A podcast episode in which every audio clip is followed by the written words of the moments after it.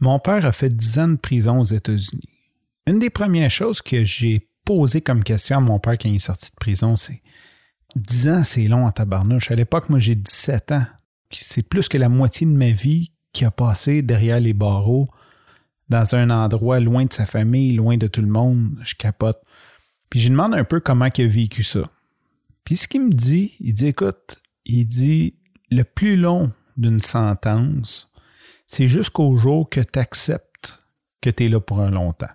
Il dit au début, tu penses que tes avocats vont te sortir de là, que je ne sais pas trop par quelle sorte de magie, tu n'appartiens pas à cet endroit-là. Puis il dit ça, c'est le temps le plus long.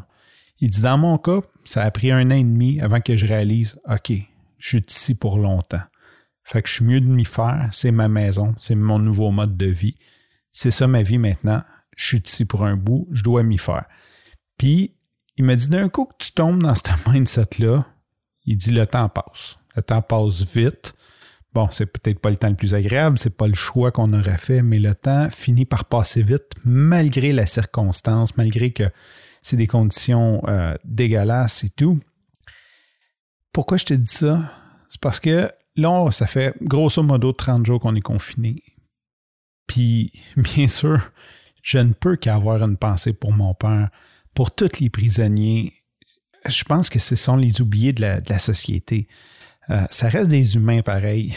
J'imagine que s'il y a un cas de COVID d'une prison, il n'y a pas de gardien qui va faire des chichis pour un puis l'autre. Ils sont deux par chambre, ils partagent les mêmes toilettes, c'est des cafétérias communes. Bref, la vie n'est déjà pas facile en temps normal dans le milieu carcéral. Ça ne doit pas être super cool présentement. Quand je pense à tout ça, bon, on est enfermé chez nous, je ne peux pas voir mes chums. J'ai encore Internet, j'ai encore. C'est vrai que le contact social, le, contact, de voir mes chums, d'aller chez mes chums, me manque, mais en même temps, j'ai à peu près toute la bouffe que je veux. J'ai grosso modo, il n'y a pas grand-chose qui a changé dans ma vie. Bon, on a un peu plus de difficulté à avoir accès à de la nourriture. Plus par choix, je pense que tout est là. C'est juste qu'on fait le choix de ne pas sortir, donc d'essayer de se faire livrer des trucs, puis ça devient compliqué mais on se casse la tête pour essayer de se protéger et de protéger les autres. C'est pas que c'est si difficile que ça ou qu'on a un problème d'apprivoisonnement. 30 jours déjà, ça doit bien faire une quinzaine de jours que j'ai pas donné de nouvelles. Pourquoi j'ai pas donné de nouvelles? Bien, tout simplement comme mon père, ce mode de vie-là est rendu ma vie. J'ai accepté que ça allait être long. Bon, tout le monde a espoir, on est au mois d'avril, que cet été, ils vont pouvoir aller en vacances. Oubliez ça. Le vaccin, ça va prendre un an. Tant que tout le monde ne sera pas vacciné, si on se met à se rassembler dans des lieux publics, on va juste recréer le problème. Bien sûr qu'il va y avoir comme une espèce de, transformation. Il y a un moment donné qu'on n'aura pas le choix de reprendre des activités, puis qu'il y en a qu'il va falloir qu'ils se sacrifient, qu'ils se fassent contaminer. Puis, mais, tu sais, show de Metallica au Centre Bell, ça n'arrivera pas. Là. Je veux dire, oubliez ça. Si, si, vous avez des billets pour un show cet été, là, c'est sûr que ça n'arrivera pas, ça. Donc, j'ai accepté ça.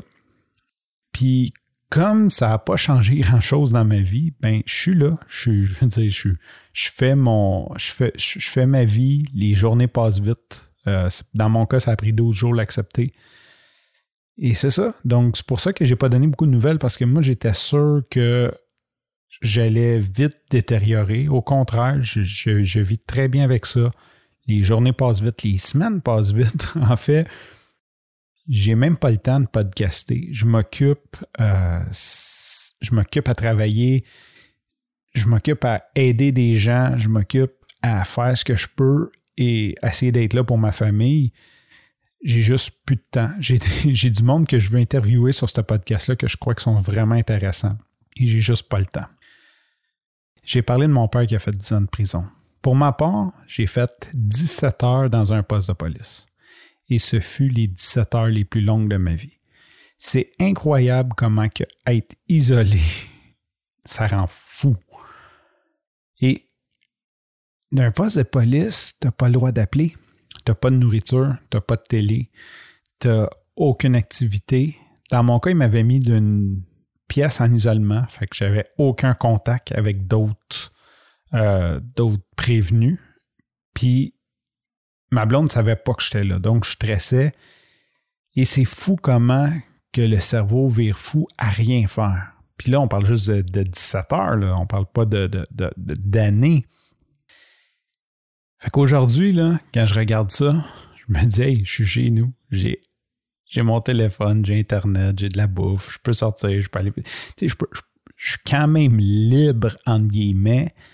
Le confinement, c'est pas si pire que ça. C'est pas la fin du monde. Notre année à voir moins nos chums, ça va passer. Sur ce, je reviens de visiter bientôt. Bye bye.